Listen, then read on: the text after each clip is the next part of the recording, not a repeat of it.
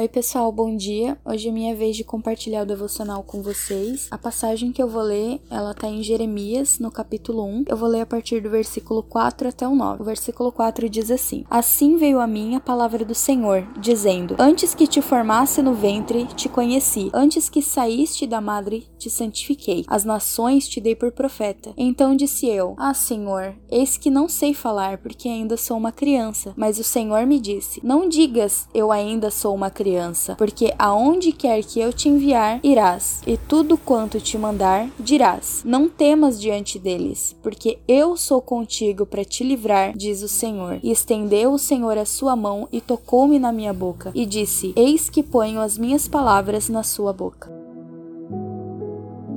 Antes de falar sobre o texto em si, eu queria dizer que Deus tem falado muito comigo ultimamente, ele tem tocado bastante na tecla e eu sei que eu preciso melhorar nisso, mas não podia deixar de compartilhar com vocês porque eu sei que infelizmente isso é algo muito comum entre os jovens, adolescentes e, enfim, a gente que tá começando agora a exercer e a aperfeiçoar o nosso ministério, o nosso chamado. Uma das coisas mais importantes que nós como cristãos a gente deve ter a convicção é de qual que é o nosso nosso chamado, para que que Deus nos chamou, em qual área que Deus vai nos usar. E a partir dessa convicção, a gente tem um norte, a gente sabe mais ou menos o que a gente vai fazer, só que a gente precisa aperfeiçoar isso. E essa é a parte mais difícil, porque quando chega na hora de colocar em prática, a gente às vezes trava, fica inseguro, fica com medo, a insegurança vem e muitas vezes o inimigo coloca coisas na nossa cabeça para que a gente acredite do fundo do coração que a gente não vai conseguir fazer, que a gente não tem capacidade, mas tem algo que a gente precisa entender. Se Deus nos chamou, se Deus nos escolheu para fazer algo, é porque ele sabe que a gente tem capacidade. Então, quem é o inimigo para vir falar que a gente não é capaz? Outro ponto importante é que se a gente depender da nossa confiança em nós mesmos, a gente não vai fazer nada nessa vida. A gente precisa confiar em Deus e no que ele pode fazer por nós.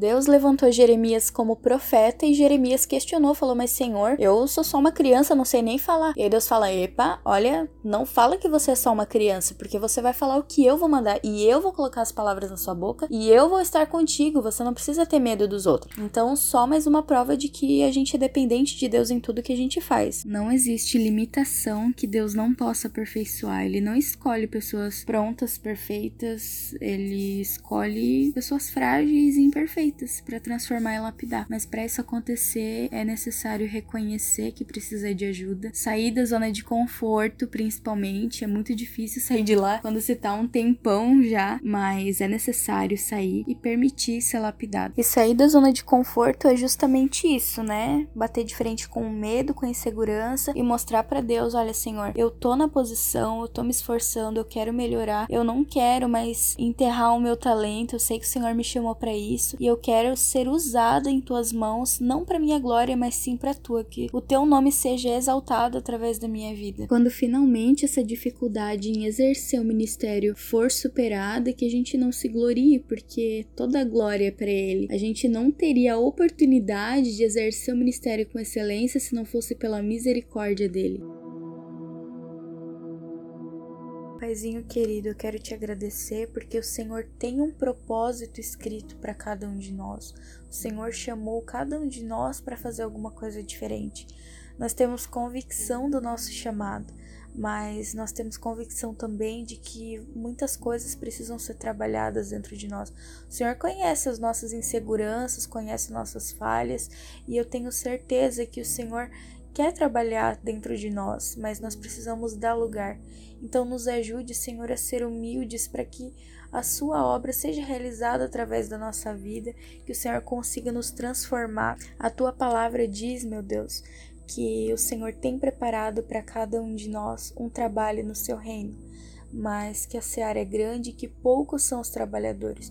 Nos torna como trabalhadores bons, como trabalhadores aptos para que a gente possa fazer a tua obra com excelência.